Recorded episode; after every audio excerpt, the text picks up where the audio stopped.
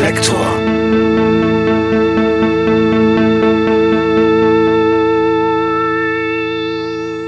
Liebe Hörerinnen, liebe Hörer, ich grüße euch auf das Allerherzlichste. Reflektor ist wieder da. Nach einem Marathon von 30 Folgen habe ich eine kurze Winterpause gemacht. Und jetzt geht's endlich weiter mit neuen Gesprächen. Es wird einiges an Neuerungen geben. Die wichtigste ist, zusammen mit meinem Podcast-Label 4000 Hertz starte ich einen eigenen Mitgliederbereich, den Club Reflektor. Mit einer Mitgliedschaft tragt ihr dazu bei, dass Reflektor regelmäßig und frei gestaltet werden kann. Ich möchte weiterhin mit den Gästen sprechen, die mich interessieren und dies auch so vorbereitet tun, wie ich es bisher immer getan habe. Dabei könnt ihr uns helfen. Als Dankeschön gibt es für alle Mitglieder alle Folgen werbefrei und früher als im regulären Erscheinungsturnus. Der Club Reflektor hilft mir und 4000 Hertz, also dabei unabhängig zu bleiben. Und was noch viel wichtiger ist, der Club bringt mir eine Nähe zu euch, den Hörerinnen und Hörern. Es wird für alle Clubmitglieder regelmäßige Sonderfolgen geben, mit exklusiven Gästen. Ich werde Freunde für ein etwas anderes Reflektorgespräch einladen. In der nächsten Zeit zum Beispiel Alexander Zizigias von der Band Schrottgrenze, Barbara Wagner, langjährige Tourmanagerin meiner Band Tokotronic und Gitarristin der Band Britta, oder aber eben auch Dirk von Lozo, seines Zeichens Sänger von Tokotronic.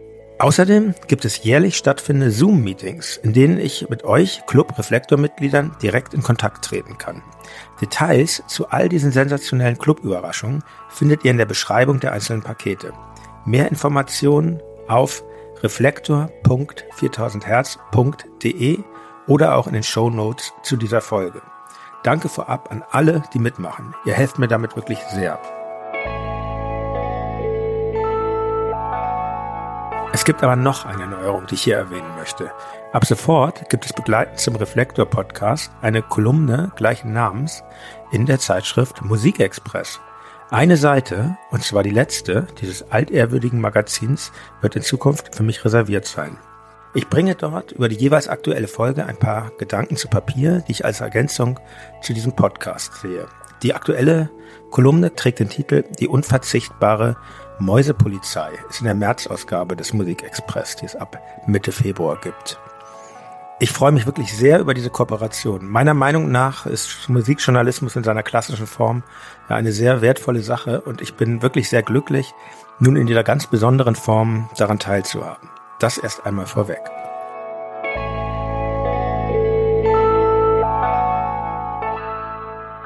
Jetzt aber zu meiner heutigen Gesprächspartnerin.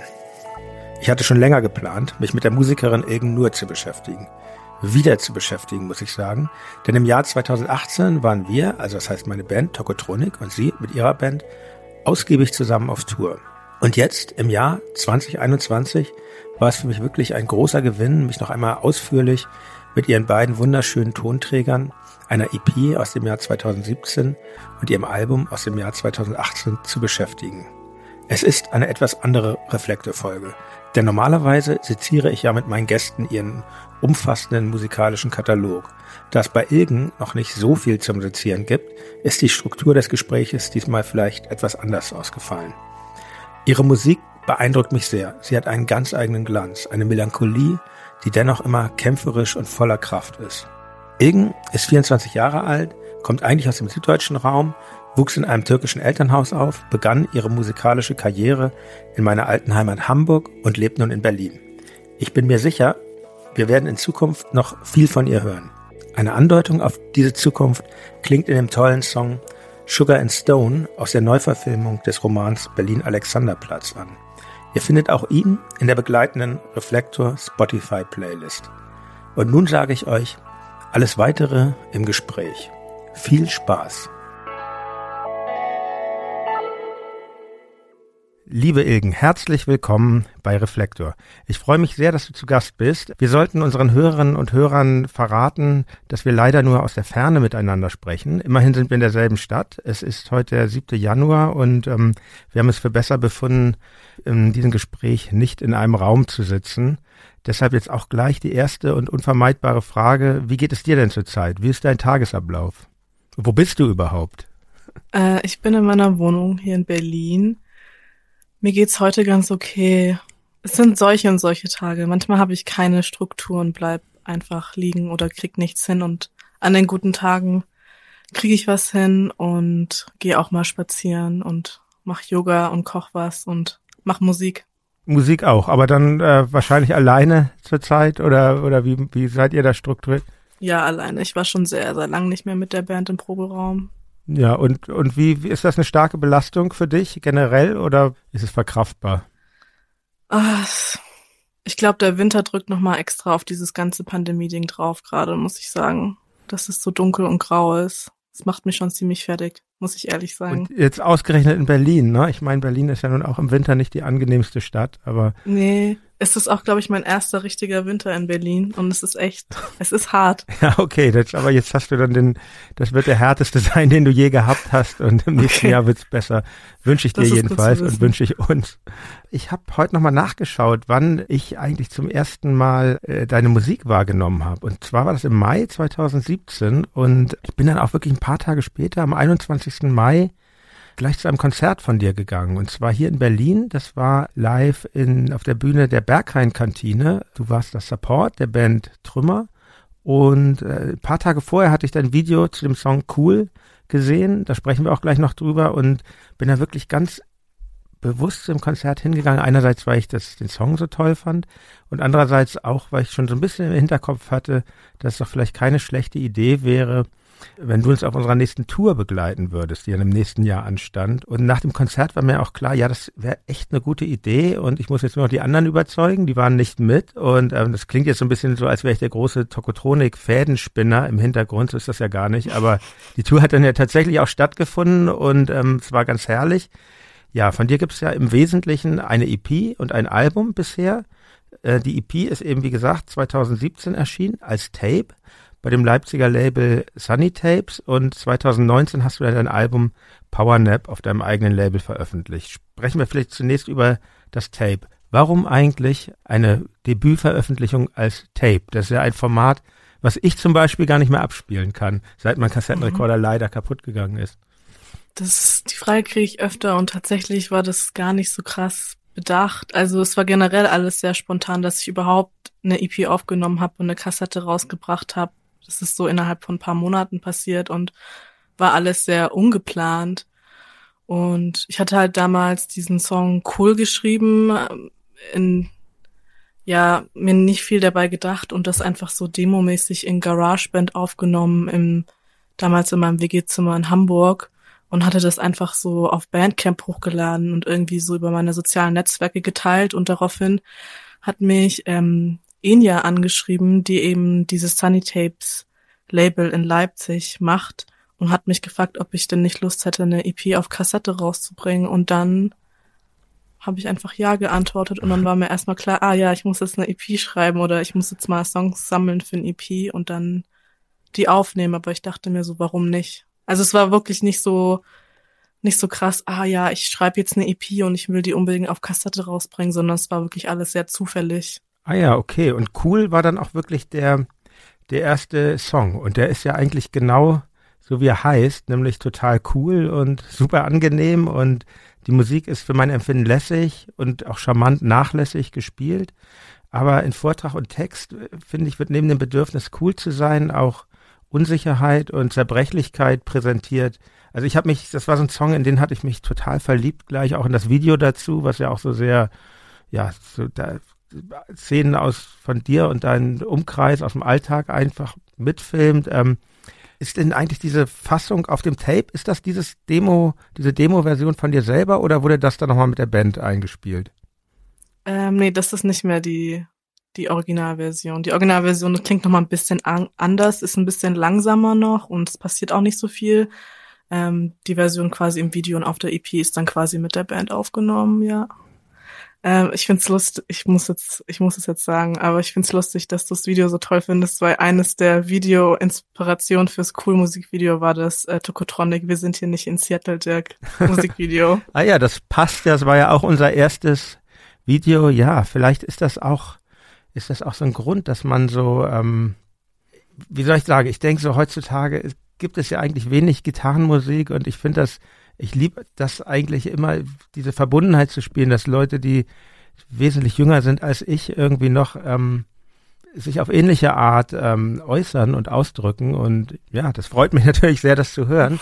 War mir so noch nicht klar. Und ähm, in dem Song heißt es Just trying to be cool, but I feel like a fool. I'm still figuring out who I am.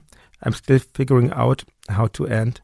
Für mich sind das äh, ganz simple Zei Zeilen, aber das ist ja irgendwie immer das Ding, den wenigsten Songwriterinnen und Songwritern gelingt es meiner Meinung nach, einfache Worte so zu formulieren und auf den Punkt zu bringen, dass sie, dass sie imstande sind, etwas im Menschen auszulösen. Ich finde, dir ist das in dem Song echt super gelungen, weil in mir löst das irgendwie was aus. Ich, ja, wie ich schon eben andeute, ich bin ja, glaube ich, mehr als doppelt so alt wie du und ähm, trotzdem weckt er, glaube ich, ähnliche Emotionen in mir, wie zum Beispiel ja, also ich, mich erinnert das an so einen Song wie Freak Scene von Dinosaur Jr. Also die Musik und der Text klopfen einem irgendwie auf die Schulter und sagen, ist schon okay, wenn du anders bist und ähm, ist schon okay, wenn du eben mal nicht genau weißt, wo es lang geht. Ich finde das irgendwie abgefahren, dass das der erste Song war, den du so veröffentlicht hast. Wie, wie ist denn das eigentlich? Ist das auch eine Bürde? Schreibt man so einem Song hinterher? Will man, will man das wiederholen, wenn du, wenn du jetzt neue Sachen machst? Ich glaube nicht, dass ich den Song oder irgendeinen Song wiederholen möchte. Ich glaube, als ich den Song geschrieben habe, war das einfach in einem sehr ehrlichen Moment zu mir selber, wo ich einfach einmal festhalten wollte, wie es mir geht. Und ähm, ich war da in so einer sehr Aufbruchszeit, also in so einer sehr schwierigen Zeit gerade und ähm, dachte, was ich gerade empfinde, muss irgendjemand anderes auch empfinden. Und so nehme ich auch sehr gerne Musik selber wahr. Ich höre Songs und denke, oh mein Gott, das ist genau das Gleiche, was ich gerade fühle. Und ich hatte mich eben in dem Moment sehr isoliert gefühlt und halt, ich glaube, ich wollte einfach einen ehrlichen Song darüber schreiben, wie es mir geht und auch ein bisschen schauen, ob das, was ich schreibe, eben einfach relatable ist, ob damit einfach andere Leute sich auch identifizieren können. Und bei Cool war das auf jeden Fall der Fall, dass sich einige damit identifizieren konnten ja, wie gesagt, selbst der ältere ja. Semester wie ich. Nee, es hat's mir echt, ähm, es, ich finde es ich find's ganz toll und ich meine, es ist ja nicht nur dieser eine Song auf den Tapes, sondern es sind ja äh, fünf, glaube ich, auf der EP, ne? Mhm. Und die anderen stehen, stehen dem ja nicht wirklich, äh, stehen, stehen dem Song Cool ja nicht, nicht wirklich nach. Also ich meine zum Beispiel der, der wunderschöne Song 17, der ist ja jetzt, glaube ich, auch ähm, verkoppelt worden in der Fernsehserie.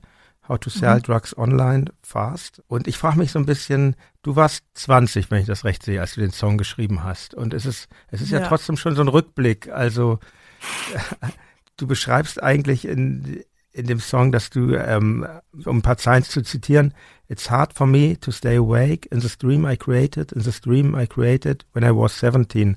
And now that I am who I wanted to be, I start to see things differently. It's not as easy as I expected. It's not as easy at all. Warst du eigentlich schon in Hamburg, als du das geschrieben hast, diese Zeilen, oder sind die noch in deiner Geburtsstadt entstanden? Nee, 17 ist auch in Hamburg entstanden. Darüber geht's halt auch, dass ich, ähm, ich glaube, der große Traum so als Teenager war einfach so in einer Großstadt zu wohnen und ähm, Musik zu machen oder mein eigenes Ding zu machen. Und dann war ich an dem Punkt und ich war so, oh Gott, das ist alles viel schwieriger, als ich mir das vorgestellt habe. Oder vielleicht habe ich es zu krass romantisiert und es ist doch gar nicht so, wie ich es wollte. Und darüber ähm, geht eben 17. Ähm, ja, und jetzt auch rückblickend irgendwie, die Songs sind jetzt doch alle schon irgendwie vier, fünf Jahre alt und auch irgendwie komisch. Ich, vor allem so, ich höre die Songs jetzt nicht selber oft an, aber wenn ich es irgendwo höre, ist es total unangenehm für mich, weil ich so auch merke, wie jung ich so von meiner Stimme her klinge. Ich weiß nicht, ob dir das aufgefallen ist im Vergleich zur EP, zum Album, aber ich also, klinge einfach so stimmlich richtig, richtig jung einfach. Also das mal vorweg, es ist ein äh, krasser Unterschied zwischen EP und Album, da komme ich, komme ich später noch zu, das ist mir aufgefallen, auf jeden Fall, aber ja. Ja, für einen, okay, für den Sänger selbst, der Sängerin selbst ist es bestimmt ähm, nochmal anders, aber ja, ich finde das natürlich irgendwie auch toll, dieser Entwicklung zuzu, zuzuhören. Und ähm, ja, wir müssen vielleicht für die Hörerinnen und Hörer dazu sagen, du bist eben nicht, du bist auf dem Land aufgewachsen, in der Nähe von Stuttgart, in, in Wendlingen am, am Neckar, in einem türkischen Elternhaus mit, ähm, aus Arbeiterhintergrund. Und ähm, welche Rolle hat bei euch zu Hause denn eigentlich die Musik gespielt? Also meine Schwester und ich waren, glaube ich, die ersten in der Familie, die ein Musikinstrument gelernt haben. Und das war auch wirklich so, jetzt nicht von meinen Eltern gezwungen, aber die wollten das schon immer sehr unterstützen. Ich war, glaube ich, auch in so einer musikalischen Grundvorschule oder sowas. Mhm. Ähm, genau, meine Mutter meinte irgendwann so, ja, wenn ich, ob ich nicht ein Instrument lernen möchte, halt nach Blockflöte, ne, der Stanni, wo, wo, jed, wo jedes Kind durch muss. Ich nicht, ich ähm, habe keine Blockflöte gelernt. Du hast keine Blockflöte nee, gelernt, wow, warum. okay. ähm, und bei mir war es dann damals so, dass ich unbedingt ähm, Klavier lernen wollte oder Saxophon und dann habe ich mich fürs Klavier entschieden, weil ich singen wollte und ich konnte ja nicht singen und Saxophon spielen. genau, dann habe ich mit zehn eben ähm, Klavier gelernt und meine Schwester spielt oder hat Geige gespielt und das war so die erste Verbindung zu Musik, also zu Musikspielen zumindest. Ansonsten ähm, ich bin auf jeden Fall nicht so ein Kind, was in so einem Elternhaus aufgewachsen ist, wo alle möglichen Platten mir schon vor die Nase gehalten worden sind. Also ich musste echt selber so die Musik entdecken, die ich jetzt auch gerne höre. Ähm, bei uns lief hauptsächlich türkische Popmusik, ähm, würde ich jetzt mal sagen, und ab und zu dann so Sachen, die meine Mutter gerne gehört hat, zum Beispiel so Amy Winehouse oder Robbie Williams oder sowas können wir endlich los. Ja, Moment, ich muss mir gerade noch ein Ticket organisieren. Äh, welche S-Bahn nehmen wir nochmal? Du holst dir jetzt am besten mal das Deutschland-Ticket. Das geht ganz schnell. Und schon können wir mit allen Bussen und Regionalbahnen fahren, wann wir möchten. Und auch wohin wir wollen? Ja, wir steigen einfach ein und müssen uns mit dem Deutschland-Ticket um keine weiteren Tickets kümmern. Egal, ob du montags damit ins Büro fährst oder wir spontan nach Berlin wollen. Oder am Wochenende ins Grüne. Okay, das heißt, wenn ich mit den Jungs zum Auswärtsspiel will, steige ich einfach mit meinem Ticket in die Regionalbahn und den Bus und fahre zum Stadion. ja, ganz genau. Aber jetzt geht's erstmal zum Shoppen in die Stadt. Und? Wann möchtest du losfahren? Jetzt informieren unter bahn.de slash Deutschlandticket. Äh, mein Vater hatte eine, also wir hatten wenige englische CDs zu Hause und eine davon war eine Bob Marley CD, die Amy Winehouse CD und dann noch eine Beatles CD und äh, die habe ich dann auch wirklich exzessiv viel gehört. Und wie, wie stehst du heute zu dieser Musik? Ist irgendwas geblieben davon? Was würdest du sagen, dass dich etwas so weit geprägt hat, dass es heute noch wichtig ist für dich? Ja, auch wenn es ein bisschen überlaufen ist, ich würde schon auch sagen, dass diese Beatles-CD mich geprägt hat. Okay, ja, ich, ja ich finde die Beatles weiterhin ist, glaube ich, äh, so ein guter Einsteiger, einfach um so ein bisschen ja Rockmusik zu verstehen, einfach. Genau, also ich glaube schon, dass sie mich beeinflusst hat. Ich mag Amy Winehouse auch immer noch so sehr, sehr gerne. Bob Marley höre ich nicht mehr so viel wie mit 13. Und, und jetzt ist für mich so ein bisschen die Frage, ich stelle mir es immer so vor, so Menschen deiner Generation, ähm, wie kommst du dann zu dieser Spielart der Gitarrenmusik, des, des, des Indie-Rock, kann man eigentlich sagen, ähm, Engl amerikanischer, vielleicht auch teilweise englischer Prägung, ähm, weil ich denke mir, eigentlich spielt das doch heutzutage in dieser Generation wenig eine Rolle. Das ist ja eigentlich eher so Hip-Hop und RB angesagt. Oder ist das, hast du so eine heimliche Leidenschaft noch zu Black Music oder wie, wie kamst du in diese Richtung des, des Indie-Rock? Also ich kam in diese Indie-Rock-Richtung über verschiedene Ecken. Ähm, ich war so mit 10, 11, da gab es halt so, ich, ich, weiß jetzt nicht, ob es 2008, 2009 oder so war. Ähm, ich weiß gerade, ich wechsle wahrscheinlich jetzt gerade die Jahre, aber gab es halt diese krasse Britpop-Welle mit so Lily Allen und Marina the Diamonds mhm. und Kate Nash und sowas. Mhm. Und ich war halt ein riesiger Kate Nash-Fan und hab mir halt dann sehr intensiv alle möglichen Interviews mit ihr angesehen und gelesen im Internet und habe dann immer recherchiert, welche Bands und Künstler sie gut findet, weil das mich natürlich interessiert hat, weil ich einfach so ein großer Fan von ihr war und bin halt dann durch sie auf Hole und Nirvana und Bikini Kill gestoßen, weil sie mehrfach in Interviews über diese Bands geredet hat und habe dann so angefangen eben Nirvana zu hören und Hole und äh, Bikini Kill. Das war dann so mein erster quasi so mein erster Schritt in so ja 90er Rockmusik oder halt Musik, die halt nicht im Mainstream im deutschen Radio lief. Das war so eine Richtung. Und dann tatsächlich parallel einfach dazu halt so der Indie-Rock, der stattgefunden hat. Ich glaube, ich hatte wahrscheinlich irgendwann in der Schulzeit einen Crush auf irgendjemanden und die Person war irgendwie Arctic Monkeys und Mando Diao-Fan oder so. Und dann bin ich äh, ja irgendwie auf die Arctic Monkeys gestoßen, habe auch sehr, sehr viel Arctic Monkeys gehört, mag ich immer noch sehr gerne die Band. Ähm, ich glaube, das waren so die zwei Ecken, wo ich dann so auf die Gitarrenmusik gestoßen bin. Einmal so dieser 2009, Arctic Monkeys, Indie und dann halt so 90er Hole, Nirvana, Bikini Kill. Okay, genau. Aha, verstehe. Und ähm, was du genannt hast, ist ja auch zum großen Teil ähm, durch Frauen geprägt. Bikini Kill, Hole oder eben Lily Allen auch und Kate Nash. Hat das für dich damals auch schon eine Rolle gespielt oder, oder war das war das Zufall? Weil ich denke mal so gerade in den Nullerjahren ging das eigentlich los, dass der, würde ich jetzt sagen, aus meiner Beobachtung, dass der Indie-Rock sehr männlich geprägt war und ähm, und es gab dann eben diese Be Gegenbewegung irgendwie und ähm, war, war das auch schon ein Thema für dich damals? Mhm, also ich glaube, sobald in, in einer Sekunde, wo ich mich angefangen habe, mit Bikini Kill und Hole zu beschäftigen, habe ich mich auch gleichzeitig mit äh, Feminismus beschäftigt, weil viel der Musik, die diese Bands machen, über Feminismus geht. Oder wenn man sich Interviews anschaut, geht's viel auch um Feminismus. Und ich glaube schon, dass es mich natürlich krass geprägt hat, weil ich auch so genau davor halt immer nur so die Arctic Monkeys oder Manu Diao oder diese ganzen das anderen ist ja Bands. Das, das ist ja das Gegenstück, Entschuldigung. Wenn ich genau, das Gegenstück, das ja dass ich halt immer diese Bands gesehen mhm. habe und halt zu dem Zeitpunkt habe ich auch selber noch gar nicht Gitarre gespielt und ich glaube, ich konnte es mir auch selber nicht so vorstellen, weil ich einfach ähm, niemanden gesehen habe, der das macht, was ich machen möchte. Und dann, als ich dann Courtney Love zum ersten Mal so, so whole Musikvideos angeschaut habe, dachte ich mir so, oh mein Gott, es gibt eigentlich nichts Cooleres auf dieser Welt. ich muss unbedingt E-Gitarre lernen. Und ähm, ja, es hat auf jeden Fall einen Unterschied gemacht, diese diese Leute zu sehen. Ähm, es war auf jeden Fall ein krasser Einfluss auf mich, ja, zu 100 Prozent.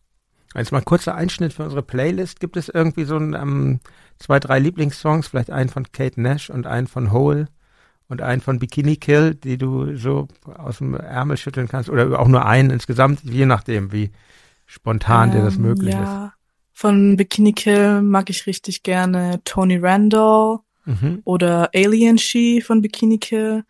Ähm, und von Hall, wenn man es noch nie gehört hat, würde ich einfach mal Miss World sagen, weil es einfach der Klassiker ist und es war auch der ja. erste Song, den ich von Hall gehört habe.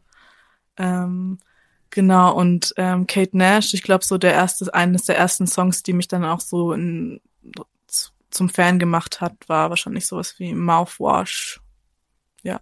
Was macht die eigentlich heute? Ist die, ich habe das nicht mehr so verfolgt. Ich fand das irgendwie ganz sympathisch, aber ich äh, weiß gar nicht, wie, aktiv die zurzeit eigentlich gerade ist? Ähm, die hat jetzt die letzten paar Jahre relativ viel Zeit verbracht ähm, in der Filmindustrie. Die hat bei dieser Netflix-Serie Glow mitgespielt, also ah, Kate Nash. Okay. Mhm. Also die hat ziemlich viel jetzt geschauspielert, äh, macht aber immer noch Musik. Mhm. War das dann auch so der Zeitpunkt, dass für dich klar wurde, dass du aus Wendling weg willst? War das so? Hing das auch mit der Musik zusammen? Also für mich war das ja so, ähm, ich kam irgendwie, glaube ich, zu Musik und Comics und Pop irgendwie ein, durch die ganz simple Tatsache, dass ich mich nicht für Fußball interessiert habe und ähm, und dann wurde ich irgendwie Außenseiter und äh, kam dann kam dann zu diesen Dingen.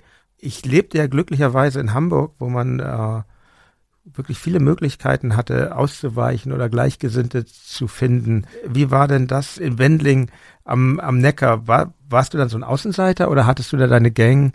Deine Posse, wie, wie hat sich das in der Jugend angefühlt? Es war so teils, teils, weil ich habe halt auch einmal noch so die Schule gewechselt.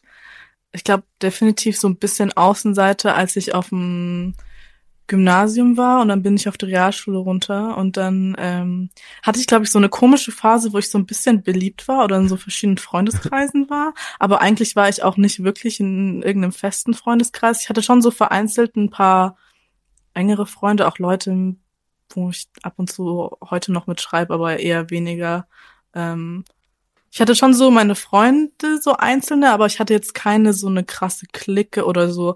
Und die Freunde, die ich hatte, die meisten, wir hatten jetzt auch nicht so krasse gemeinsame Ähnlichkeiten. Also ich hatte nicht so viele Leute, mit denen ich mich jetzt extrem über die Musik, die ich gehört habe, austauschen konnte.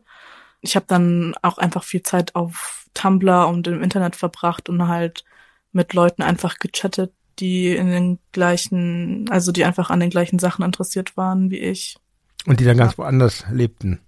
Genau, ja. Und habe eigentlich dann auch relativ schnell so Internetfreunde gehabt, die ich auch tatsächlich dann über die Jahre auch einige davon getroffen habe, was sehr absurd ist. Inwiefern? Ähm, ich hatte so, also ich hatte so eine Internetfreundin, mit der ich bin ich immer noch befreundet, die, die ist in Paris. Die habe ich auf Tumblr kennengelernt, da war ich so 15 oder so und wir sind immer noch befreundet und ich treffe die auch immer noch, wenn ich in Paris bin. Und wir haben uns eigentlich auch nur so kennengelernt, weil wir halt so ähnliche Bands mochten und halt darüber auf unseren Blogs gerebloggt haben oder geschrieben haben oder so, ja. Was brachte dann die Entscheidung, nach Hamburg zu gehen? War das, war das schon die Idee, dort Musik zu machen oder kam das eher in Hamburg? Also ich hatte eigentlich schon immer Musik gemacht dann. Eigentlich so, sobald ich Klavier gelernt hatte, hatte ich angefangen, Songs zu schreiben aber ich hatte halt nie aktiv was rausgebracht. Hamburg war tatsächlich auch eher so zufällig. Ich bin, nachdem ich bei meinen Eltern gewohnt habe, noch für ein Jahr in den Schwarzwald gezogen, um dort zu studieren. Und dann musste man quasi für ein Praxissemester irgendwo anders hin. Und ich hatte mich eben in Berlin und in Hamburg für verschiedene Praktiken beworben und wurde dann in Hamburg angenommen. Bin dann halt nach Hamburg für ein halbes Jahr und bin dann einfach dort geblieben. Und in Hamburg dachte ich mir dann so, okay, wenn ich jetzt irgendwie eine Band gründen möchte oder was rausbringen möchte, dann wahrscheinlich eher hier. Und dann, ähm, wie ist dir das denn äh, gelungen? Du hast ja dann in Hamburg Anschluss an die dortige Musikszene gefunden. Du hast ähm, Paul Pötsch, den Sänger der Band Trümmer, kennengelernt, der jetzt auch bei dir in der Band spielt. Du, du fandest mit Euphorie ein Management. Du hast eine professionelle Bookagentur, Powerline, hier in Berlin. Und äh, dein Tonträger ähm, hat der sehr angesagte, äh, beide Tonträger von dir der sehr angesagte Produzent Max Rieger, über den wir nachher noch sprechen werden, produziert. Ähm, also ich denke nur, wenn jetzt irgendwie ein junger Mensch zuhört, der auch Musik machen will und ähm, Anschluss sucht, aber der gar nicht weiß, wie das geht vor lauter Social Media und Podcasts und Instagram, was würdest du dieser Person sagen? Wie, wie stellt man das an? Ähm, schwierig, weil ich würde sagen, bei mir war es echt einfach Glück und die richtigen Leute zum richtigen Zeitpunkt kennenlernen. Also zum Beispiel, als ich Paul in, kennengelernt habe, wusste ich halt zum, war ich, wusste ich halt auch schon, dass er ein Trümmer ist und war auch, auch schon auf dem Trümmerkonzert und mhm. dann wusste man so, okay, vielleicht findet der das auch cool, was ich mache. Ähm, genau, und so genauso kamen halt auch die Kontakte dann später so zur Euphorie, weil Tammo und Henning die Euphorie machen, sind ja auch mit Trümmer verknüpft. Und zum Beispiel genauso diese Sache mit, mit, mit der Booking-Agentur, mit Powerline, das macht ein guter Freund von mir, Lukas. Und ich hatte halt damals Lukas einfach angeschrieben und war so, hey, wie kann ich dann meine eigenen Konzerte buchen? Und dann meinte er halt so, hey, wenn du willst, kann ich das auch für dich machen. Also es war halt so, ich hatte einfach Glück, weil ich diese Leute halt um mich herum hatte, die es cool fanden, was ich mache und dann konnte ich mit denen quasi zusammenarbeiten. Ähm, das ist auf jeden Fall, nimmt einiges an Arbeit ab. Also ich habe auch großen Respekt an Leute, die dann von Anfang an so ihre Shows selber booken und alles Mögliche machen. Ähm, mein Tipp wäre, glaube ich, einfach sich ja mit Leuten zu vernetzen, ähm, die gleiche Interessen haben und das gleiche gut finden wie einer selbst und am besten noch in der gleichen Stadt wohnen. Und ich finde, man kann online auf jeden Fall gut ke Leute kennenlernen und wenn nicht gerade eine Pandemie ist, eben bei Konzerten mhm. und in Bars, ja. Ich habe auch einfach viele Leute bei Konzerten kennengelernt. Ich glaube, wenn man immer wieder zu den gleichen Konzerten geht, sieht man auch immer wieder die gleichen Leute, weil ja. so groß sind dann Hamburg und Berlin auch nicht, weißt mhm. du? Ja, so war es seiner Zeit, als wir anfingen in Hamburg ja auch. Und ja, ich, mich hat das irgendwie ich fand das irgendwie toll, dass es, dass, dass diese Stadt das immer noch ähm, zu leisten imstande ist, sowas, ja, sowas zu, äh, wie nennt man das, zu gebären, so eine. Ja. So, ich glaube, ich hätte auch, ich, ich glaube, ich hätte diesen gleichen Stadt auch nicht gehabt, wäre ich nach Berlin gezogen direkt. Ich glaube, Hamburg war da schon die richtige Wahl, einfach weil es einfach alles so ein bisschen kleiner ist und enger vernetzt ist. Ja, es ist ja schon in Hamburg so, dass man, also in den Bars, die es gibt, also da sieht man schon in immer den alle. drei Indie-Bars, Ja, genau. es gibt. Das ist schon anders als, als hier. Also ich bin jetzt eh nicht mehr so viel am Ausgehen, aber äh, wenn ich mal in Hamburg bin und da auch ausgehe, fällt mir es immer, immer wieder auf. Und das finde ich dann auch für ein, zwei Tage ganz schön. Aber genau, ich fühl, was, was trieb dich denn eigentlich mal zwischendurch gefragt? Was trieb dich denn weg aus Hamburg und nach Berlin? Ich bin schon immer oft nach Berlin gefahren. Also als selbst als ich in Hamburg gewohnt habe, bin ich halt dann mindestens so einmal im Monat nach Berlin, weil hier einfach mehr Freunde von mir wohnen, die ich auch schon viel länger kenne als in Mhm. Hamburg. Und dann, ja, bin ich aus Hamburg raus, weil ich dann dach, warum bin ich letztes Jahr nach Berlin gezogen? Ähm, Letzt, letztes Jahr bist du nach Berlin gezogen, ne? also Mhm. noch gar nicht so lang. Was denn eigentlich besser, Hamburg oder Berlin? Also ich meine, die Pan Pandemie verzerrt das jetzt wahrscheinlich alles ein bisschen. Pandemie verzerrt das, glaube ich, richtig krass und ich, Ja. ich kann die Städte auch nicht so gut vergleichen. Ich vermisse Hamburg tatsächlich ganz oft. Ich, ich Mhm. wünschte, ich könnte jetzt im Planten und Blumen spazieren gehen. Oh ja, das Wäre- schön. Und ins Das Gewächshaus einfach- dort. Genau, also solche Sachen machen Hamburg einfach dann doch nochmal irgendwie. Ja, toll. obwohl das Gewächshaus hat sich ja auch zu wegen, weil die Aerosole sich da so äh, hartnäckig halten können, nehme ich mal an. Aber Das wusste ich gar nicht. nee, ach, Ja. ist jetzt nur ist Pseudo-Quatsch, ich habe überhaupt keine Ahnung. Vielleicht ist es auch warm, dass ich Ja, aber genau, Plan und Blumen vermisse ich übrigens auch, immer. Es, es gibt, Ja, gibt, es gibt keinen oder auch einfach- Park hier. Einfach so ein entspannter Spaziergang durch St. Pauli und dann schön am Hafen entlang ist einfach was anderes. Aber Kudamm hoch und runter, die geschlossenen Oh, Geschäfte. Okay. Ja, klar, kann man auch machen. Ja, Na gut, ich bin auf jeden Fall nach Berlin gezogen, weil Mhm. ich im Endeffekt nicht mehr so viel Zeit verbracht habe, um dort, also ich habe dann dort eher auch studiert und dann bin ich einfach nicht mehr so oft in die Uni gegangen und dann habe ich mehr getourt und mehr Musik gemacht und dann war ich so, okay, Mhm. ich will jetzt einfach Musik Vollzeit machen und ich ziehe jetzt nach Berlin und probiere es einfach mal, wie es sich anfühlt und bin auch geblieben. Also du hast die sehr gute Entscheidung getroffen, äh, dein Studium abzubrechen. Habe ich nämlich auch so gemacht. Und ähm, Zweimal tatsächlich. ja. ja, aber es ist ja schon, ähm, das ist ja schon ein Statement, wenn man sich ganz für die Musik entscheidet. Gerade gerade heutzutage, wo man wirklich, ähm, wo ja, wo man mit Tonträgerverkauf nicht mehr, also es ist ja schwieriger zu finanzieren teilweise, als es jetzt vor 10, 20 Jahren war. Und ähm, ja, also dafür schon mal Respekt und ähm, ich wage mal zu behaupten, man hört das, man hört das auch äh, der Musik an, wenn Leute so eine Entscheidung treffen. Und ähm, ich finde, das, das, das tut man durchaus äh, deinen Songs auch. Und ähm, ich wollte vielleicht noch das mit der EP zu Ende bringen. Ich meine, da sind ja, da sind ja jetzt neben Cool und ähm, Seventeen noch weitere ähm, tolle Songs. Das schöne ambivalente Liebeslied The Bags Under Your Eyes.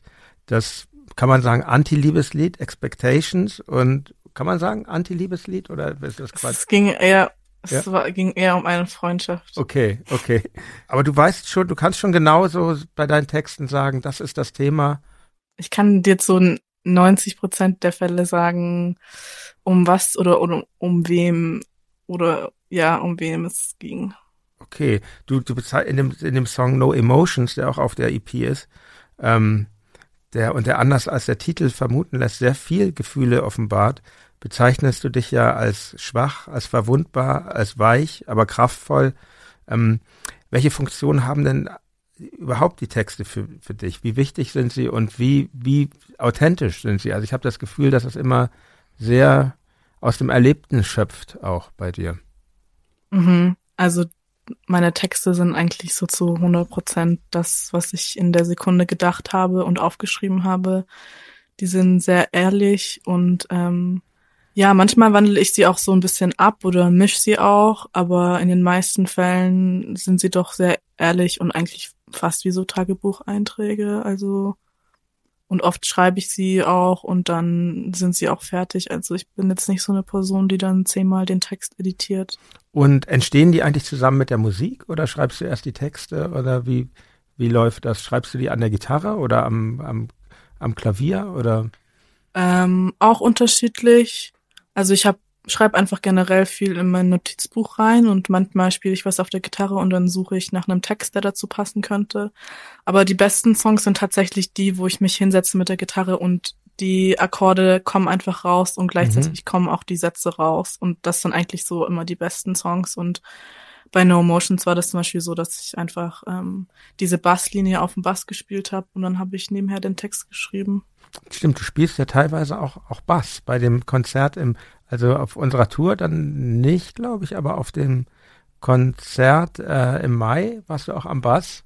Mhm. Und genau, es ich sage jetzt mal als Bassist, ist also schon auch ein Instrument, was, was sich interessiert und zum Songwriting ja finde ich ganz cool. Ist ja irgendwie schon ungewöhnlich, dass du den, den Bass benutzt, aber natürlich so eine starke Basslinie äh, kann schon viel, ist schon eine Bank, denke ich mal. Ähm, ja, also tatsächlich ist, glaube ich, Motions der einzigste Song, den ich bis jetzt auf dem Bass geschrieben habe und auch der einzigste Song, den ich live auf dem Bass spiele. Aber ähm, ich spiele sehr gerne Bass. Vor allem jetzt während der Pandemie habe ich sehr viel Zeit damit verbracht, besser am Bass zu werden. Und ähm, ich finde es einfach ein unfassbar tolles Instrument. Ja, richtig, was du sagst. Richtig. Ja, ich finde es total underrated. Mhm. Ich sag jetzt was, was krass ist, aber ich glaube, mir macht Bassspielen teilweise manchmal ein bisschen mehr Spaß als Gitarre spielen. Es gibt es ja, groovt einfach ein ja. bisschen mehr und es ist auch ein bisschen griffiger einfach. Ich, mein Grund war eher, dass weniger Seiten sind, damit anzufangen. Ja, auch aber, weniger Seiten. Nee, aber, Vielleicht ist es deshalb auch, auch griffiger. aber ähm, nein, da ist was dran, äh, was du sagst. Ich finde, es gibt ja auch tolle äh, singende Bassisten. Also ist ja mhm. viel, ich, viel im Metal. Ich glaube einfach, weil die, weil die Soli da so wahnsinnig kompliziert sind, aber auch auch jemand, also wen ich ja liebe, ist ähm, Phil Lynott von St. Lizzie ich kann es nicht beurteilen, da ich ja nicht singe, aber ich glaube, es ist teilweise schwer zu singen und Bass zu spielen zeitgleich, oder? Kannst du das, kannst du darüber Auskunft geben? Ich finde es jetzt nicht komplizierter als zu. Kommt halt drauf an, was man ja. spielt. Ja. Ich glaube, darauf kommt es an. Ohne jetzt natürlich das offensichtlichste Beispiel zu nennen, aber Kim Gordon. Ach ja, stimmt, natürlich. Ach ja, Frau vergessen. Singt ja. und spielt Bass und es funktioniert einfach unfassbar gut. Mhm. Lemmy von Motorhead gibt's noch. Ja, es gibt es gibt Beispiele und du singst es gibt ja, Beispiele und du singst du singst ja auf Englisch. Was wie wie wie kam es dazu? Fällt fällt es dir leichter, dich auf Englisch zu artikulieren? Oder was was glaubst du, ist der Grund? Ist der Grund vielleicht hat oder hat das damit zu tun, welche Musik du hörst? Ich glaube ja, es fällt mir irgendwie ein bisschen einfacher, mich auszudrücken. Ich habe manchmal tatsächlich echt das Gefühl, ich habe Schwierigkeiten, mich so in Deutsch zu artikulieren ohne jetzt das irgendwie so, ja, das klingt immer so blöd, aber ich glaube, es liegt einfach daran, wenn man halt so 90 Prozent der Zeit nur Musik auf Englisch hört und Bücher auf Englisch liest und Filme auf Englisch schaut und Medien auf Englisch konsumiert und auch viele Freunde hat, mit denen man auf Englisch redet, dass es sich dann einfach irgendwann, ja, so einfach einpendelt. Also mhm. es, ich wünschte, ich könnte auf Deutsch schreiben, aber ich glaube, es ist einfach fürchterlich. Ich glaube, es ist schon so ein bisschen kantig auf jeden Fall. Ne? Das ist. Äh ich glaube, es ist halt viel schwieriger, sich auf Deutsch auszudrücken, ohne dass es peinlich klingt, als auf Englisch. Also ich habe großen Respekt vor deutschen Songwritern. Ich finde, die meisten machen einen sehr guten Job. Es gibt auch welche, die machen einen schlechten Job, aber gibt's ja auch im Englischen.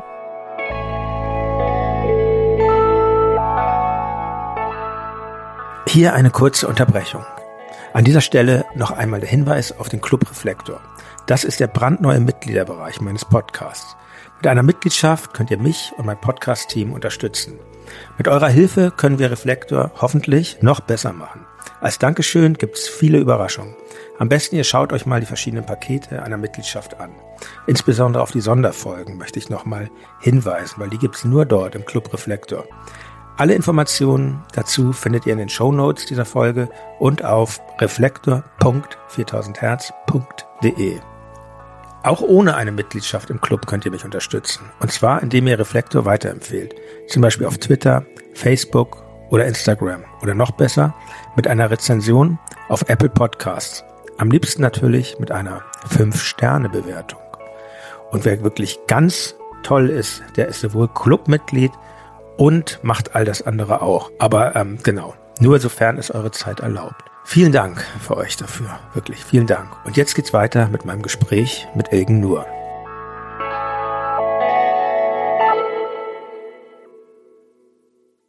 Wir waren dann ja im Frühling 2018, waren wir dann ja gemeinsam auf Tour.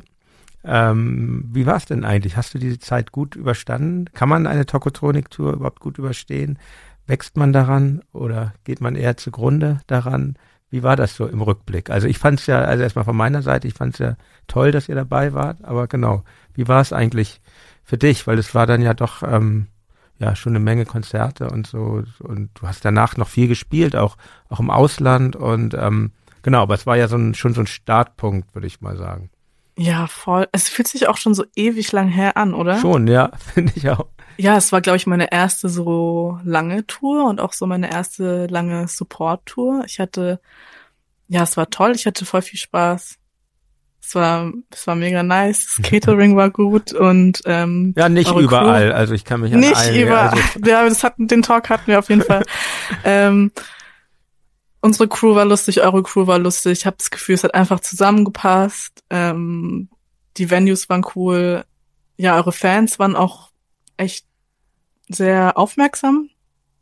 Also auch, man konnte so richtig merken, dass die zugehört haben, jetzt nicht alle, aber wir mhm. hatten auf jeden Fall ein paar Support-Gigs danach, wo dann die Leute echt so sind.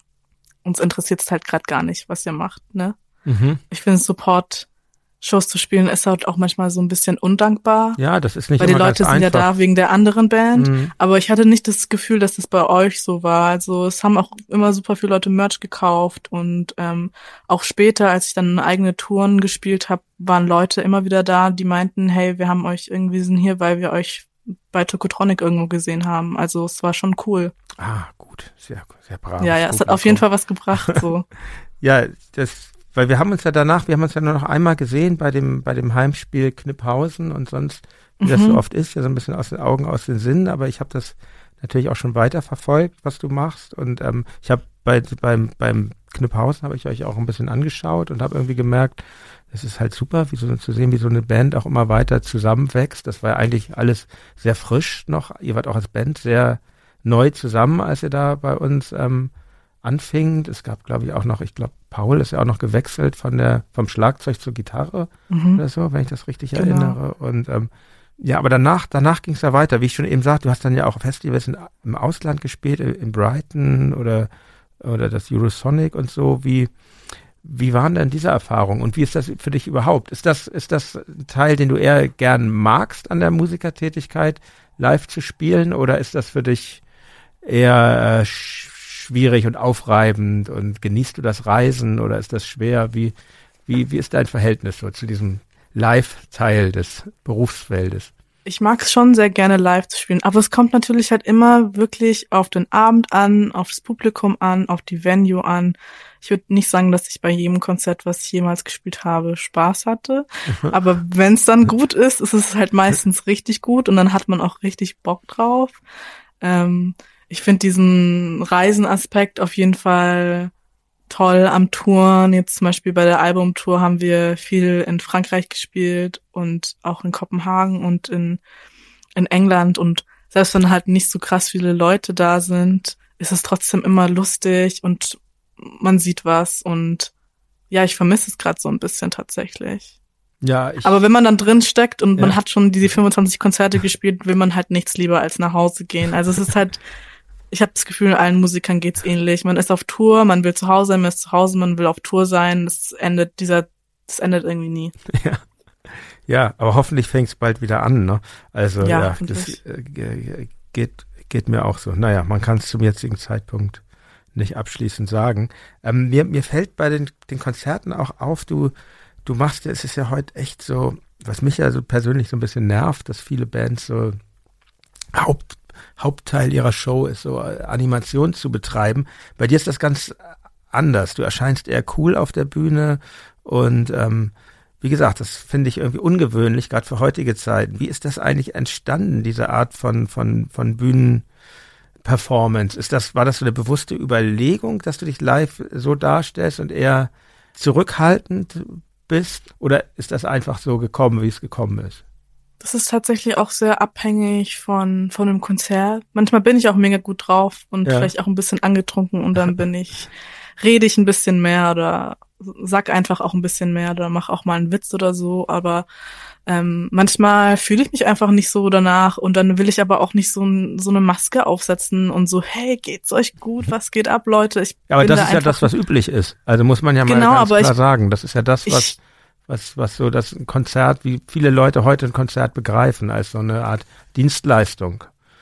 Ja, aber wenn ich das gerade in dem Moment nicht zu 100 Prozent fühle, warum soll ich dann die Leute irgendwie anlügen? Und nur weil ich jetzt nicht so krass die Leute animiere, heißt das nicht, dass ich gerade keinen Spaß habe. Und ich denke, jede Person, die sich ernsthaft ein Ticket fürs Konzert gekauft hat und da ist und die Musik mag und das mag, was ich mache, ähm, braucht diesen zusätzlichen Aspekt gar nicht. Und zudem ist halt auch meine Musik gar nicht so, dass ich jetzt alle so zum Klatschen animieren muss. Also nee, passt halt auch einfach nicht so dazu. Ja, ich finde das sehr, ich für mich ist das sehr erfrischend, sich sowas, sowas heute zu sehen, weil das, das rar gesät und ich bin so in den 80ern und 90ern aufgewachsen mit Bands, die eigentlich, äh, wo es sehr ungewöhnlich, bei vielen Bands war es einfach ungewöhnlich, äh, überhaupt Ansagen zu machen. Und zwar so, egal ob das jetzt kleine Underground-Bands waren, wie, weiß ich nicht, eine meiner Lieblingsbands, die Wipers ein, da gab es einfach keine Ansagen oder eben ganz große wie die Smashing Pumpkins oder so, auch, auch dort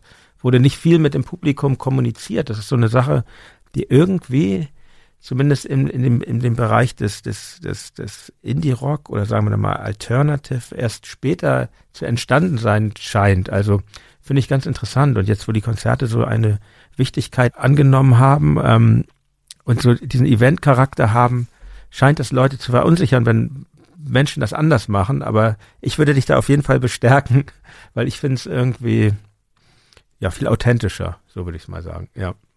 Ja, und auch nur weil ich jetzt irgendwie nicht das Publikum dazu animiere, bei einem Song mitzuklatschen oder so oder ja, super happy bin, heißt es ja nicht, dass ich mich nicht freue, dass die Leute da sind und dass ich mich irgendwie mit denen kommunizieren möchte. Ich glaube, man kann auch, als Künstler auf der Bühne sehr gut mit den Leuten kommunizieren, indem man einfach die Leute anschaut und ähm, sich anguckt, wer gerade da ist und das ja einfach so ein bisschen sich umschaut und ähm, ja so die Energie im Raum wahrnimmt. Und ich habe das Gefühl, das spüren die Leute auf jeden Fall.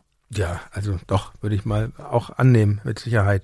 Du spielst ja mit einer Band, aber du veröffentlichst unter deinem Namen und ähm, das, mir fällt das öfter bei, bei jüngeren Projekten gerade auf. Also nehmen wir mal, äh, was fällt mir jetzt ein, ähm, unser gemeinsamer Bekannter Drangsal oder Dagobert oder, oder im Ausland, ähm, nehmen wir mal Courtney Barnett oder Kurt Weil, ähm, mit denen ich dich an dieser Stelle übrigens auch einfach ganz gerne mal vergleichen möchte. Meinst du, dass es so eine Tendenz weg von der Band hin zum Solo-Künstler gibt?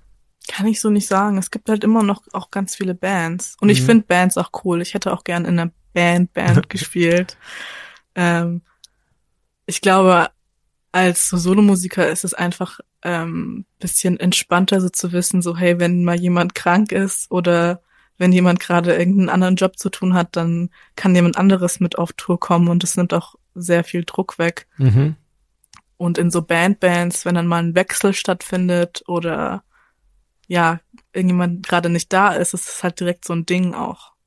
Ja, das, ja, das kann ich verstehen. Das ist ja auch ähm, jetzt rein, rein von der Praxis her oft schwierig so, weil das ist ja auch so, ähm, man kann ja auch mal ruhig sagen, das ist ja auch äh, finanziell alles schwierig für Leute. Bei dir ist ja auch so, Paul spielt noch in einer anderen Band, eben bei Trümmer, wie wir gesagt haben. Und ähm, ja, die, die haben ja alle, alle in deiner Band. Der, einer, wer ist denn noch bei? Ähm, Laurenz ist bei Erregung öffentlicher Erregung. Genau, Erregung, öffentliche Erregung. Und Max und, Barth, der auch manchmal Bass spielt, hat jetzt auch sein eigenes Projekt, M-Bird. Also es haben alle sind nochmal in anderen Projekten irgendwie verwoben ist auch anstrengend, oder? Dass die anderen in anderen Projekten Nee, ja, überhaupt. Also ich, ich, ähm, genau, ich stelle mir es auch äh, anstrengend vor, die ganzen Termine zu koordinieren und ähm, das hinzubekommen. Ja, das ist, das ist auch anstrengend, glaube ich. Also ich bin jetzt aber an so einem, bei mir ist es gerade so, dass ich von jeder Besetzung zwei Leute habe und das nimmt genau diesen Stressfaktor extrem weg. Mhm. So, wenn die eine Person mit der anderen Band auf der Tour ist, dann kann die andere Person und das ist schon sehr hilfreich. Ah, das ist ja sehr gut mhm. organisiert. Es sind sehr viele Leute aber auch involviert. Zwischen dein, deiner EP und ähm, und dem und dem Album gab es ja noch so eine Art äh, Interimsveröffentlichung, äh, A Matter of Time, oder? Sicher ah, richtig. ja, vergesse ich ja, auch immer, dass es existiert. das ist ja eigentlich eine Single, also gibt es ja auch ein schönes Video zu und ähm, ist nicht zu vernachlässigen, finde ich. Und in dem Song appellierst du eigentlich schon fast. Stay strong, babe. I hope you feel better soon. Stay strong, babe. You could make it through. Stay strong, babe. I believe in you. Ähm, ist dieses Du in dem Text, ist das eigentlich ein verklausuliertes Ich oder, oder schreibst du wirklich, um für jemanden eine positive Stimmung zu erzeugen, um, um Mut zu machen? Nee, das ist at me. Das ist tatsächlich an mich selbst. Ist dann das Songwriting auch ähm, für dich ein Mittel, um, um dir selber psychisch auch zu helfen? Also hilft es dir auch? Ja, auf jeden Fall. Ich kann durchs Schreiben auf jeden Fall Gedanken besser sortieren und Gefühle besser sortieren und die einfach ähm, ja aufschreiben und reflektieren zu 100 Prozent. Ich brauche das auf jeden Fall, ja. Und 2018, also ja, ist jetzt auch schon gute zwei Jahre her, erschien dann dein Album mit dem schönen Titel, wie ich finde, Power mhm. Nap.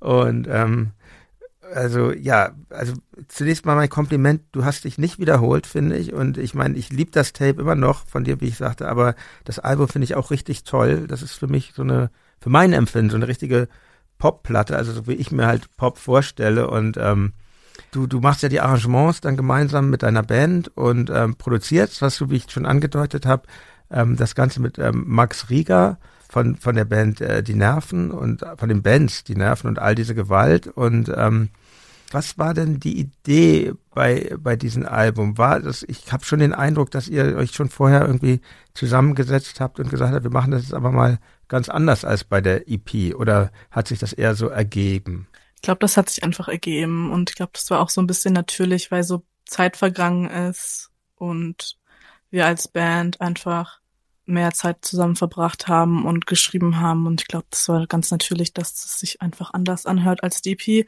Weil als die, als wir die EP aufgenommen hatten, hatten wir davor vielleicht zweimal geprobt und geschrieben, zwei, dreimal geprobt und geschrieben, die Songs geschrieben, bevor wir sie aufgenommen haben. Das war so ein bisschen der Style. Mhm. Also es war so sehr spontan. Das hört man auch, aber es ist ja, ist ja super, Entschuldigung, wenn ich unterbreche. Also das ist ja, das macht ja gerade den, den Charme aus, sage ich mal. Genau, oder teilweise auch Sachen beim Aufnehmen geschrieben. Also es war wirklich, mhm. das war sehr spontan, aber halt auch mit dem Hintergedanken, dass es auch eigentlich nicht so viele Leute hören werden. Deshalb war es mir auch so ein bisschen egal.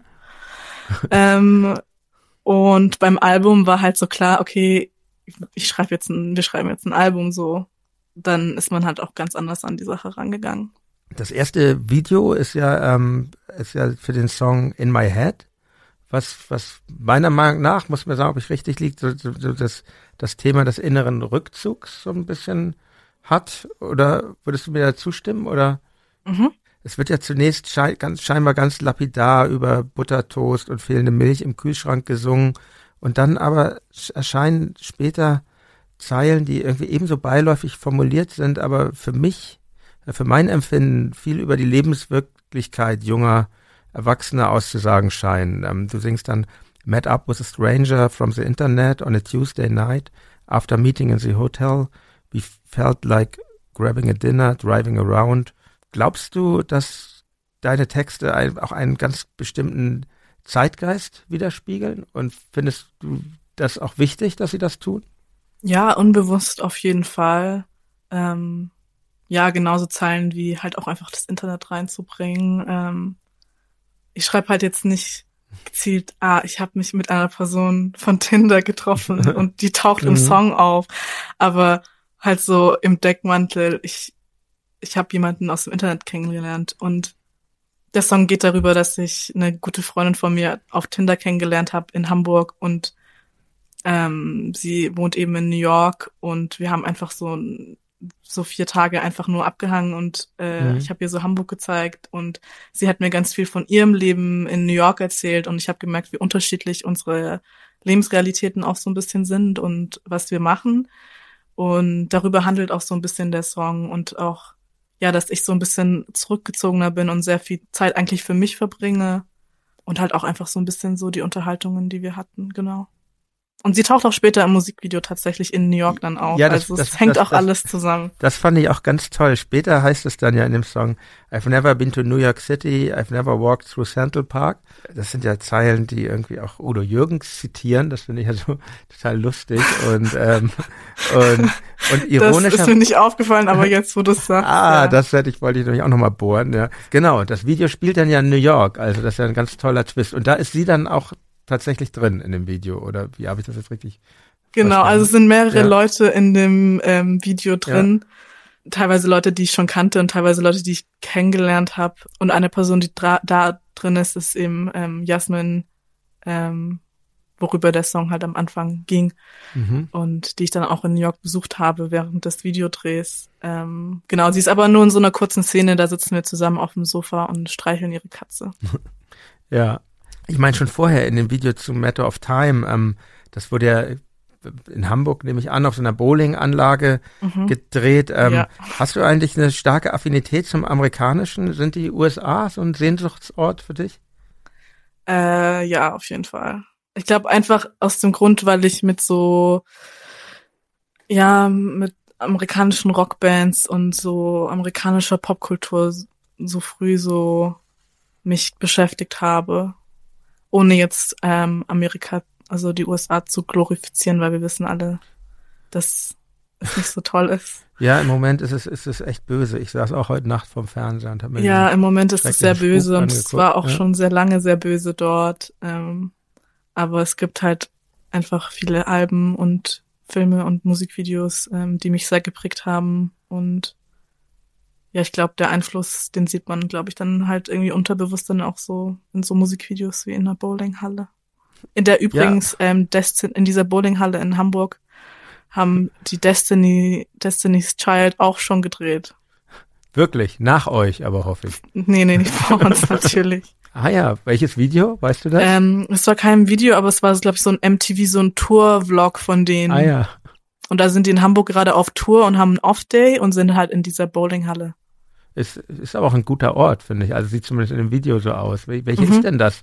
Wo, ist, die, ist das die in Bahrenfeld da oder? Ich glaube, das war die in Bahnfeld. Ich bin mir gerade Ja. nicht zu 100% Ja. sicher, aber ich glaube, das ist die, ja. Ja.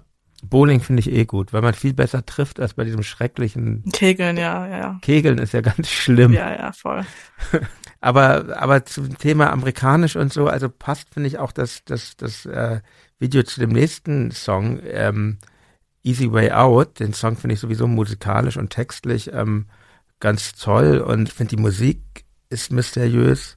Der Text ähm, in den Strophen auch. Du singst I'm stronger than I might think and this won't matter in the grand scheme of things.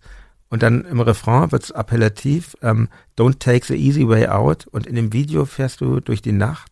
Also man könnte wirklich denken, oder ich dachte auch zuerst, das spielt in den USA.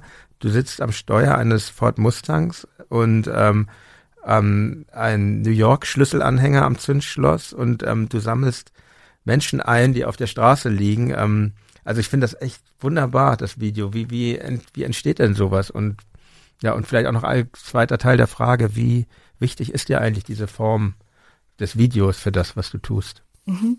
Ähm, ich bin großer Fan Musikvideos. Ich verbringe sehr viel Zeit damit, Mhm. Musikvideos zu schauen und ähm, finde Musikvideos einfach ein super interessantes Format. Ähm, das haben wir tatsächlich in der Nähe von Hamburg gedreht, in einem Wald, auch nachts. Ähm, genau, also meistens habe ich irgendwie so eine eine grobe Idee, auch einfach basierend auf den Song und was für eine Stimmung der Song hat. Und dann ähm, arbeite ich die entweder weiter aus oder ich habe nicht so eine krasse Idee und dann melde ich mich eigentlich bei bei Konsti. Also Konstantin Tim ist die Person, mit der ich eigentlich bis jetzt alle Musikvideos gemacht habe. Außer das Cool-Musikvideo hatte ich tatsächlich Mhm. selber gemacht. Ähm, genau, und er checkt auf jeden Fall auch so, was ich ästhetisch spannend finde und ähm, setzt uns meistens zusammen und fangen an, irgendwie ein Moodboard online zu machen. Und bei den letzten Videos war auch nochmal Josef Strauch mit dabei und die beiden arbeiten auch oft zusammen. Genau, und dann hocken wir uns eigentlich hin und sind so, okay, was soll, was soll da passieren? Und ich wusste beim Easy Way Out Video von Anfang an, dass ich einen Ford Mustang fahren will. Also es war mir sehr wichtig. Wie ist denn das mit Autos überhaupt? Also ich habe das ja äh, beobachtet ähm, in dem in, in dem ähm, Cool-Video kommt ja auch schon ein Auto vor, Ja. ein Nissan Sunny, ist ja auch ein ja, cooles das Auto. Auto, finde gehört. Und, ähm, Jahr von Sunny Tapes, deshalb heißt das Label Sunny Tapes. ah, das wäre nämlich jetzt meine Frage gewesen, die ich mir tatsächlich ganz schlaumeiermäßig zurechtgelegt habe. Tatsächlich ist das so. Ah, Mhm. ja, sehr das schön. ist so. Ich wollte mir mal einen Nissan Sunny kaufen als erstes Auto, kam aber irgendwie nicht dazu. Aber ich finde dieses, ich finde dieses Heck so genial, so dass das dieses Das dieses Auto ist mega Glas. cool. Ja. Also hast du schon eine Affinität zu Autos, wenn ich das richtig verstehe. Ja, ich mag einfach alte Autos. Ich finde, die sehen einfach cool aus. Es macht Spaß, die zu fahren. Ja, das war's auch schon. Ich kenne mich nicht wirklich viel mit Autos aus, also ich bin wirklich kein Auto-Nerd, aber wenn ich ein schönes altes Auto sehe, geht mir auf jeden Fall ein bisschen das Herz auf. Ja, das, ach, das kann ich sehr gut verstehen. Das, äh, genau, das geht mir, geht mir ganz ähnlich. Zum nächsten Musikvideo hoffentlich ein Cadillac in der Wüste. Mal gucken. okay. Ich finde ja, dass das nächste Video, was du dann gemacht hast, zu dem Song ähm, Silver Future, also mal zunächst, ich finde, ich finde die anderen Videos auch alle toll, aber ich finde seit Easy Way Out, das ist ein Riesensprung so. Also das Video zu Easy Way Out finde ich wahnsinnig toll, so diese Ja, ja, diese Stimmung, diese irgendwie Mhm. leicht David Lynch-mäßige, das stelle ich mir nicht so einfach vor, das zu erzeugen. Und ähm, aber von Silver Future, was ich auch auch wieder auch einen ganz tollen ähm, Song finde, der mich irgendwie an so eine ich, mir ist da eine Band wieder eingefallen, die so eine Lieblingsband von mir war. Ähm, ich finde das jetzt nicht, dass das irgendwie abgekupfert klingt, aber es erinnert mich so von der Stimmung her an die Band äh, The Organ, fall- falls du die noch kennst. Und ähm, und den Text finde ich halt eben auch auch toll. Es hat so eine ähm, ja so eine melancholische Note, die ich aber irgendwie ganz kraftvoll finde. Und und das wird eben, wie ich finde, super in dem Video gespiegelt. Das ist so Liegt da eigentlich irgendwie so ein Zeitlupeneffekt drauf oder bewegt ihr euch da einfach alle so langsam? Ach, das war ein, es war mit eines der schwierigsten Drehs überhaupt. Ähm, ich musste alles doppelt so schnell singen Mhm. und die Leute um mich herum mussten sich halt auch dann dementsprechend, also die Fa- Kamerafahrt geht ja einmal so auf mich zu und dann ist es Ja. nah an mir dran. Du musst dir überlegen, ich singe alles doppelt so schnell und während Mhm. ich das singe, müssen sich alle im Hintergrund komplett umsetzen für die nächste Fahrt, wo die Kamera eben rausfährt und dann alle an einer anderen Position sitzen. Es war ziemlich anstrengend, weil wir saßen da halt in einem WG-Zimmer ähm, bei 36 Grad an einem heißen Ja. Sommertag mit äh, zwölf Leuten irgendwie in einem Zimmer und ähm, ja, es war auf jeden Fall äh, krass, aber ich bin sehr froh, dass alle meine Friends da so gut mitgemacht haben. Aber ja, ich, das ist so ein Zeitlupeneffekt, in dem ich einfach ähm, doppelt so schnell Ah ja, das ist singe und dann verlangsamen sie das später Mhm. im weil man, Editing. man versteht es nicht so ganz. Warum sieht das denn so mhm. so artifiziell, würde ich tatsächlich sagen, aus? Und ähm,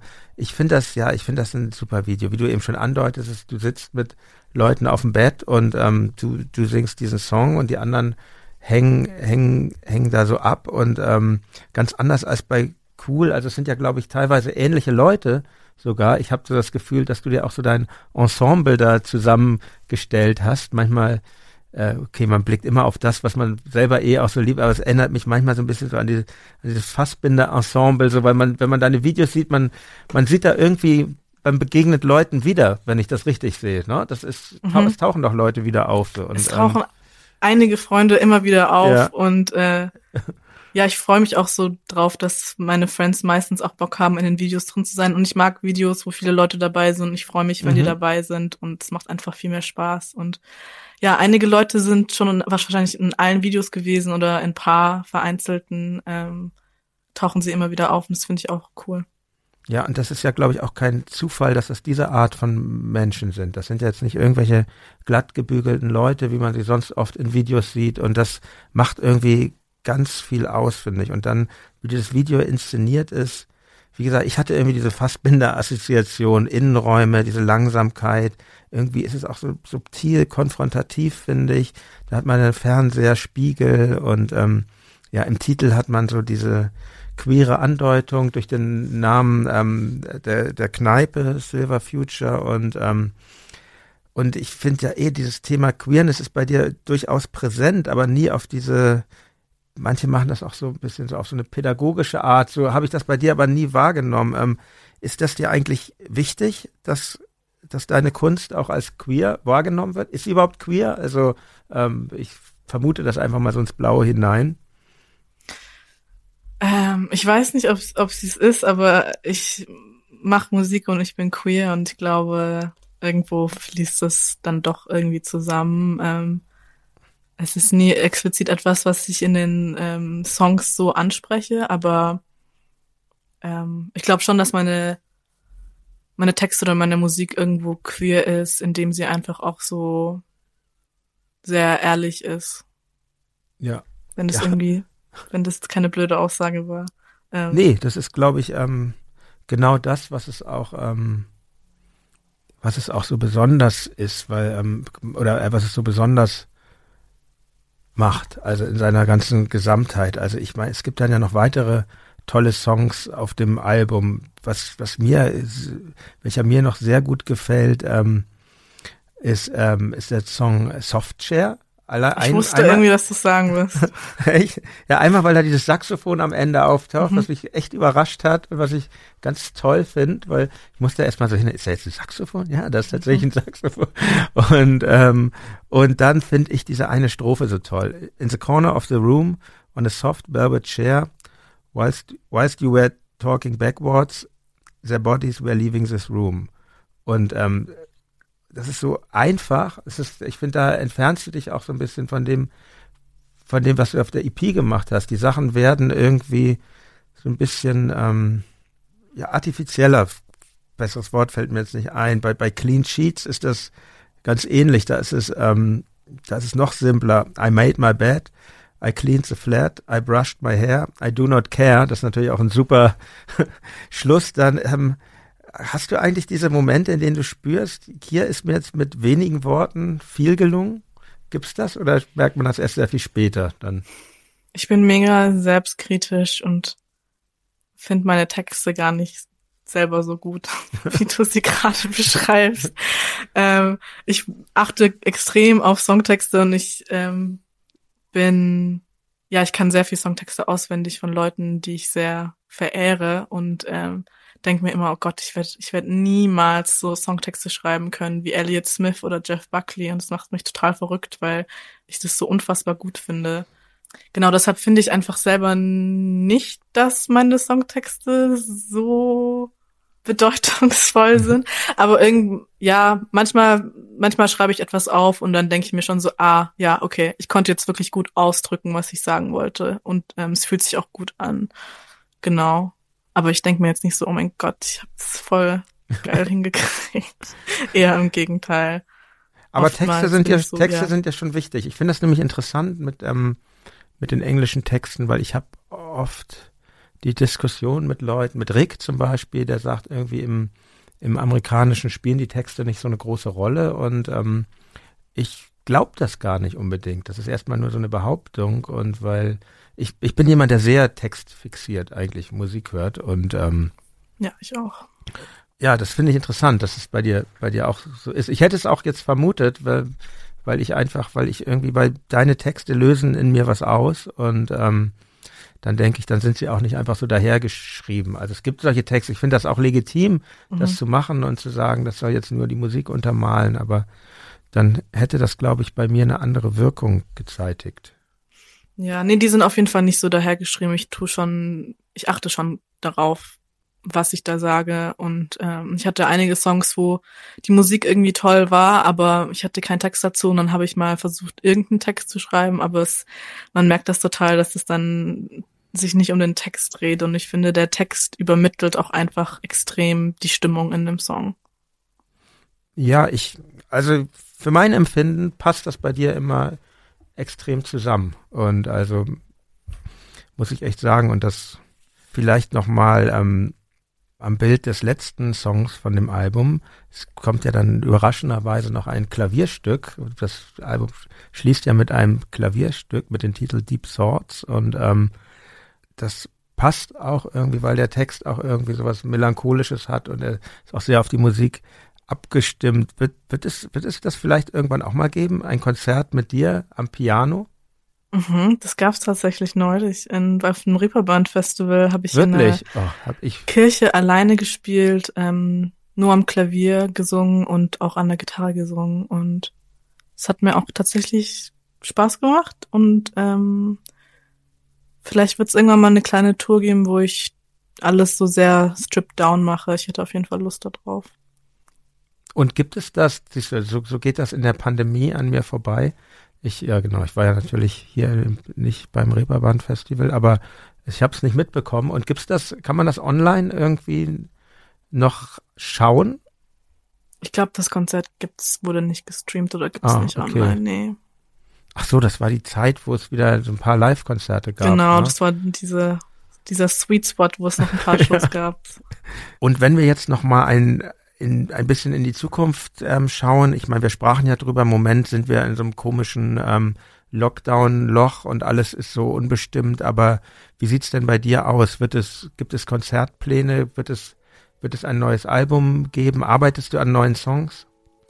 Ja, also ich arbeite auf jeden Fall an neuen Songs. Ähm, es kommt dieses Jahr kein neues Album, aber hoffentlich nächstes Jahr. Und ja, ich sitze gerade daran und sammle so ein bisschen tatsächlich immer noch alleine. Also ich habe mich noch nicht mit der Band zusammengesetzt.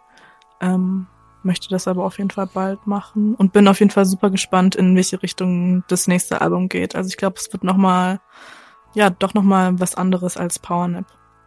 Ich bin sehr gespannt. Ich glaube auch nicht, äh, ich schätze dich auch nicht so ein, dass du dich wiederholst. Und ähm, ich freue mich, ich freue mich wirklich sehr drauf. Und ähm, ja, und ich hoffe, dass es ähm, auch bald möglich sein wird, das dann live zu hören, dann wahrscheinlich im nächsten Jahr, kann man jetzt ja sagen, Anfang 2021 und ich äh, sage, äh, richte bitte liebe Grüße an deine Band aus. Und ich wünsche euch und dir eine silberne oder vielleicht sogar eine goldene Zukunft. Vielen Dank für das Gespräch. Danke dir. Das war mein Gespräch mit Ilgen Nur. Wenn ihr Feedback zur Folge oder zum Podcast habt, schreibt mir wie immer gerne eine Mail an reflektor.4000herz.de. Ich versuche wirklich alles zu beantworten. Manchmal dauert es ein bisschen, aber bisher habe ich es eigentlich immer geschafft. Und wenn euch diese Folge gefallen hat, dann denkt doch mal über eine Mitgliedschaft im Club Reflektor nach. Ich habe ja schon vorhin darüber erzählt. Zum Schluss möchte ich euch natürlich auch noch wie immer einen anderen 4000 Hertz Podcast ans Herz legen. Hört doch mal hier rein. Hallo, Christian Konradi hier vom Weißt du's schon Podcast. Ein Hörrätsel Für kleine und große. Ich produziere diese kleinen, bunten Hörrätsel für Menschen ab drei. Das Tier, das wir suchen, hat nur einen Fuß und kann nicht einmal hüpfen. Angefangen habe ich damit eigentlich aus purem Eigennutz. Als mein Sohn nämlich anfing, sich für Audio zu interessieren, habe ich gemerkt, dass es tatsächlich eher wenige Inhalte gibt, die auch kleinkindgerecht sind und dazu auch noch Erwachsenen Spaß machen. Das Tier, das wir suchen, ist größer als du, wenn es seine Arme ausstreckt. Deshalb habe ich irgendwann angefangen, kleine Hörrätsel für meinen dreijährigen Sohn zu produzieren, was dann relativ schnell dazu führte, dass er mich fast jeden Tag gefragt hat, ob ich wieder ein neues Rätsel machen kann. Das Tier, das wir suchen, ist so alt wie ein Dinosaurier. Viel Spaß beim Hören.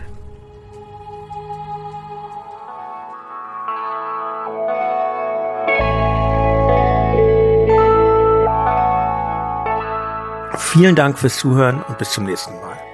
Euer Jan Müller.